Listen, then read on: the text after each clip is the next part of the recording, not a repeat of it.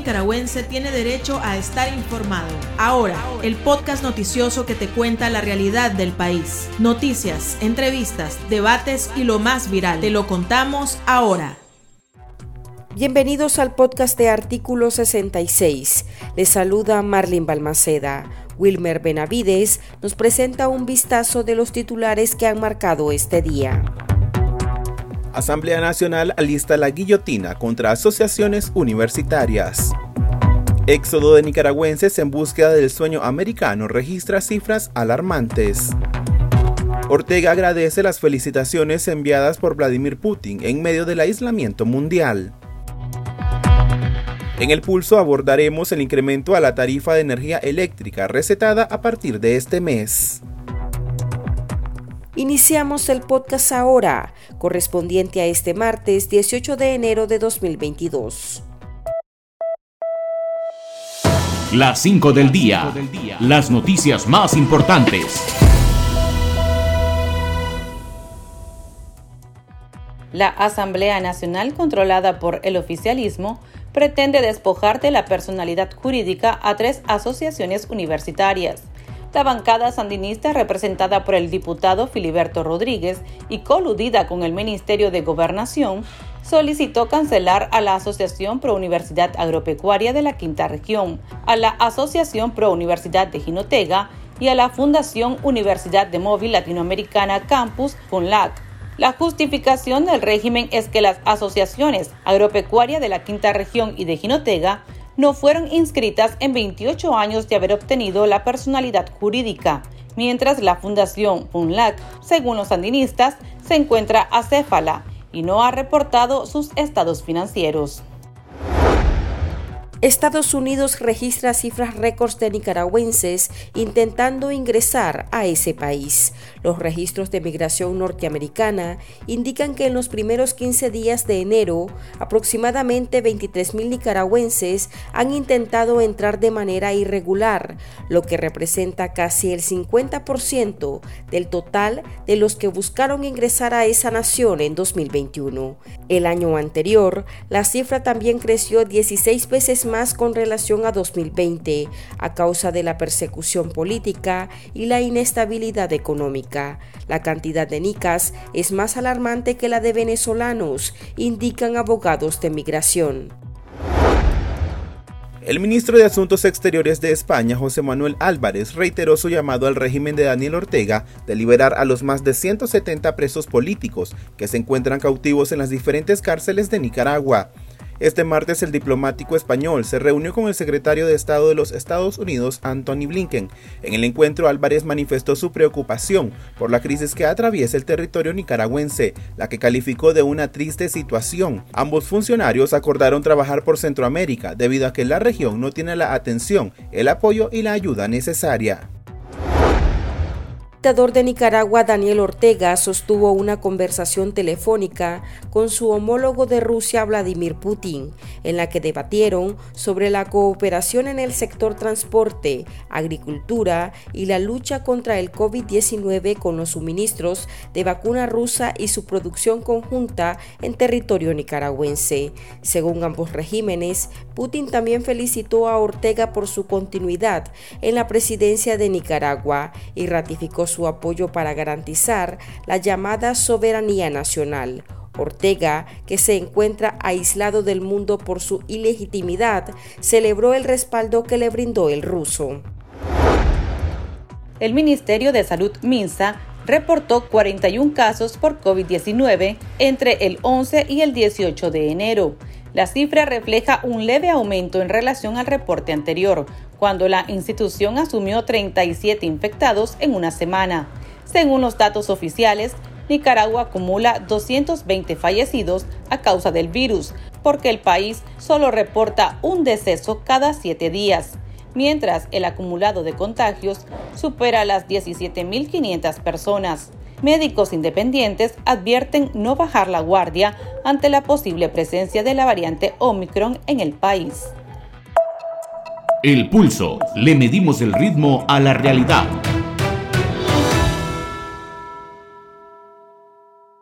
A partir de este año, los consumidores recibirán otro incremento en la factura de energía eléctrica.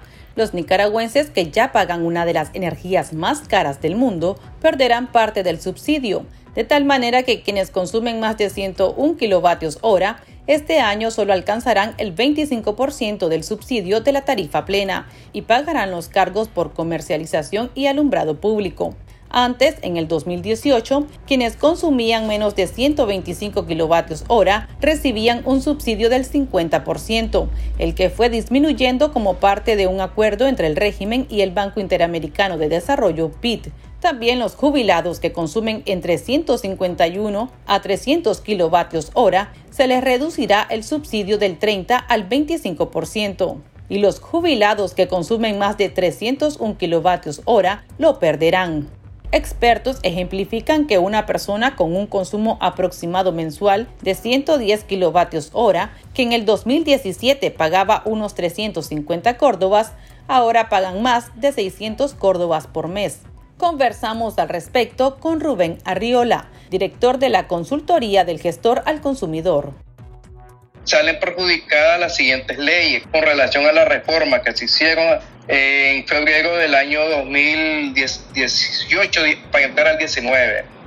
Ley General 277, Ley de la Industria Eléctrica de Nicaragua, la Ley 898, Ley de Variación de la Tarifa Energética Eléctrica al Consumidor, a la Ley 720, Ley del Adulto Mayor, y a la Ley 160, Ley que concede beneficios adicionales a las personas jubiladas que están en el seguro social, que reciben eh, jubilación, no pensión, jubilación. Hay que distinguir entre jubilación y pensión, porque los que están pensionados no reciben el, beneficio del subsidio que aún persiste. Y según la ley, en este año solo tienen derecho al subsidio y lo van a perder futuramente los que consumen más de, de 100 a 125 kilowatts y es el 25% del subsidio energético de lo cual nosotros lo creemos que no es lo más correcto, porque en Nicaragua nadie consume menos de 125 kilowatts. La mayoría de los nicaragüenses saltamos el rango de 150 kilowatts a 151, inclusive hemos llegado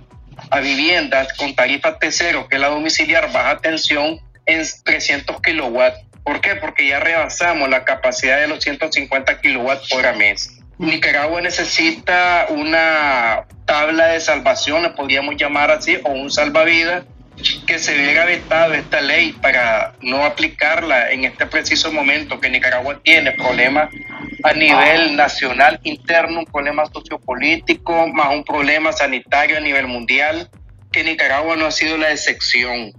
A nosotros nos preocupa la falta de, de voluntad de las autoridades competentes para haber vetado la ley con relación a esta problemática del subsidio.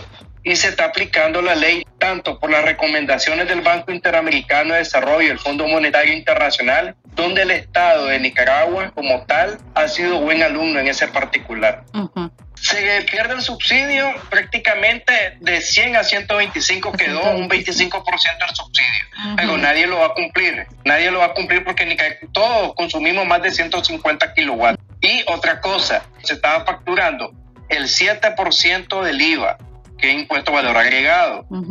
Hoy, el 15% del IVA, todas aquellas personas que consuman 151 kilowatts a más Hoy las tarifas T0, la domiciliar, la de baja tensión, tarifas T0, me, especifico, son todas las colonias, casas de barrio. No importa que viva en un barrio de clase pobre o un barrio de clase media, alta. Son tarifas T0. Vamos a pagar el 15% del IVA. O sea, vamos a pagar lo que consumimos en energía eléctrica en este año 2022. ¿Cuántas personas estamos hablando que consumen más de 150 kilovatios mes? La empresa solo tiene 1.200.000 usuarios, ha aumentado. Es el último reporte que se tiene. Pero más de 800.000 usuarios consumen más de 150 kilowatts, si no, no, hubieran reclamo constante ante la empresa distribuidora. Está maniobrando la empresa ahora en manos del Estado para que no se le llenen las oficinas de reclamo, las oficinas que tienen Norte y Sur. Lo que hace la empresa para que no esté reclamando y no se llene la oficina, Si te salieron 155 kilowatts, un ejemplo, te lo pongo así, ellos te lo quitan, pagas tu factura, pero los 5 kilowatts que no pagaste lo vas a pagar en el otro mes. ¿Qué es lo que tenés que hacer? Optar el uso responsable de la energía eléctrica. Pero ¿qué sucede con este negocio de la energía en este país? Porque tenemos pues la energía más cara de la región.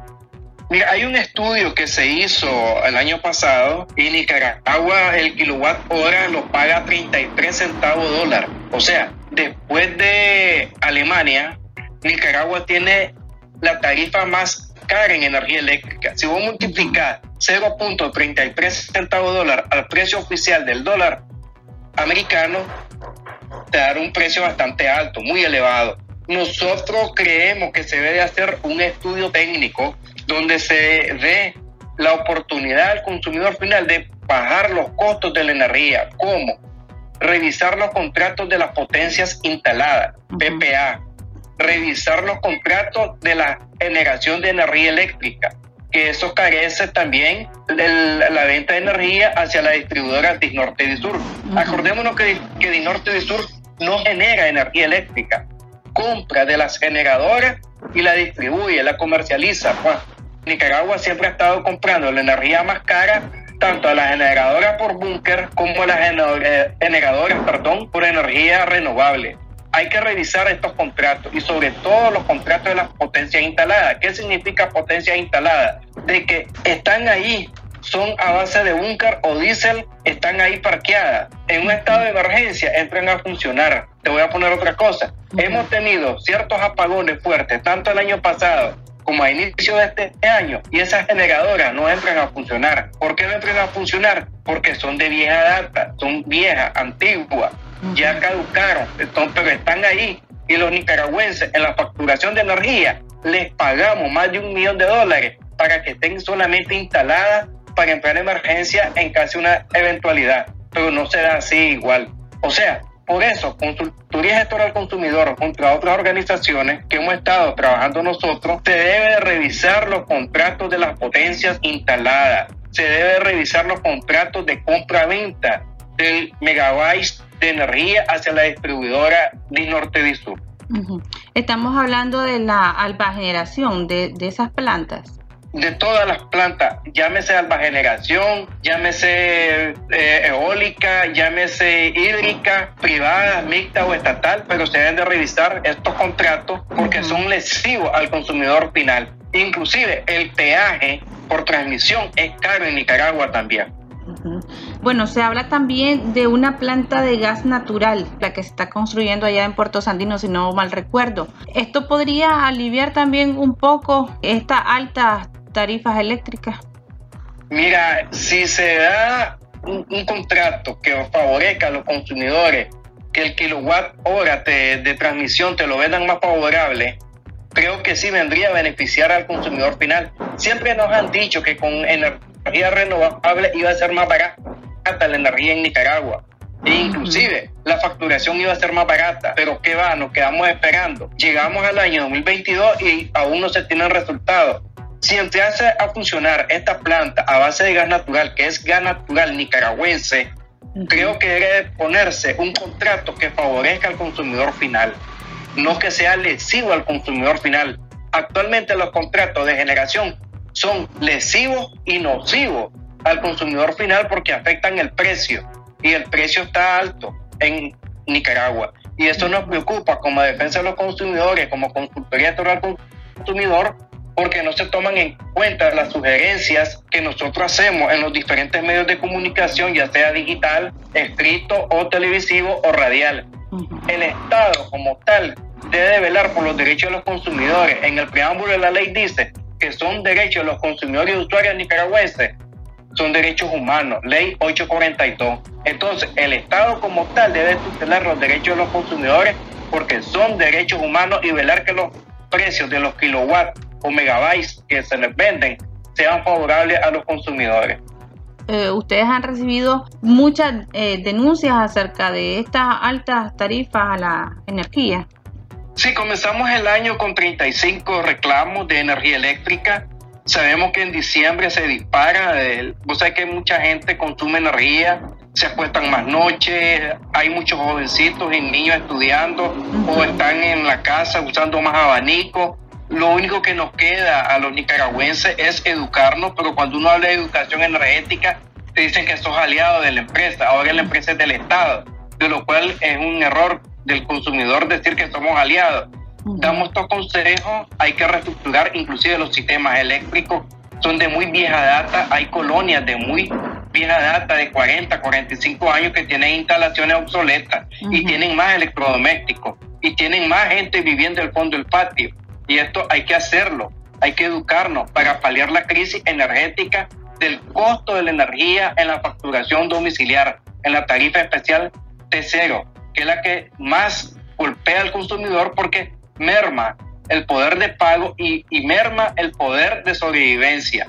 La gente está trabajando prácticamente para pagar energía y agua potable. Ok, ¿cuándo es que comienzan ya a aplicar este incremento? Eh, este incremento ya lo deben de tener algunos, ya, en enero, febrero comienzan a, a facturar, especialmente la factura de enero. Ahí lo van a ver la gente y se va a asustar la gente, va a reclamar, porque no estábamos preparados psicológicamente y económicamente para soportar este golpe, el bolsillo del consumidor, porque ha faltado algo de las instituciones de servicios públicos, como es Norte y Sur y el INE. Una conferencia de prensa explicando por qué el nuevo pliego tarifario aumentó de precio, porque también se monta el deslizamiento del Córdoba con respecto al dólar, con la nueva tabla que tenemos que se publicó en la segunda semana de enero. O sea, llega de haber de estas instituciones que se deben a, la, a la ciudadanía una explicación, una conferencia de prensa para decir por qué este movimiento económico en la energía eléctrica o en el pliego tarifario, de lo cual solamente lo publicaron y salve el que pueda. No hay una educación por parte de las instituciones que lo contempla la ley 842. Bueno, muchas gracias, don Rubén, muy amable. Para estar al tanto del acontecer nacional y conocer las voces calificadas sobre la realidad nacional, ahora el podcast informativo sobre Nicaragua.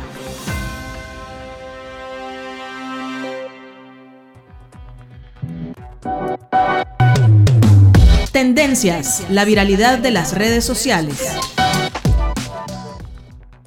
La mañana de este martes se llevó a cabo la audiencia inicial en contra de Bernardo Melesio Ruiz Chow, presunto autor del femicidio de Marta Alicia Robinson Aragón de 35 años, ocurrido el 1 de enero en Bluefields, Caribe Sur.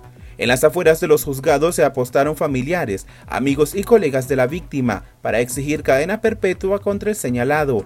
La víctima era abogada y madre de tres menores de edad. Por su parte, las autoridades judiciales remitieron a juicio al sujeto. Escuchemos las declaraciones del presidente de la Asociación de Abogados y Notarios de Bluefield, Dumas Quirós, quien se presentó al lugar junto a su colectivo para manifestarse a favor de su colega. Rechazamos desde ya cualquier argumento que pueda venir a favor de una persona que le quitó la vida de esa manera a una mujer.